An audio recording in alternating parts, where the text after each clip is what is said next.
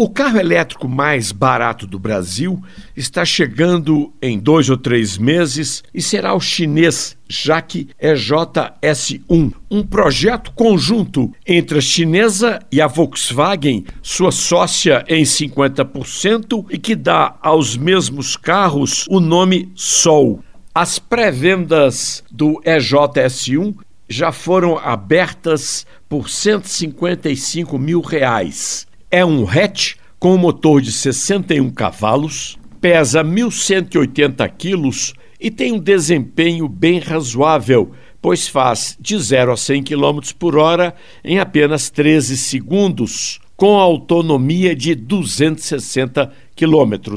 A Jaque tem hoje a maior linha de elétricos no Brasil, desde automóveis, utilitários esportivos, picapes até caminhões.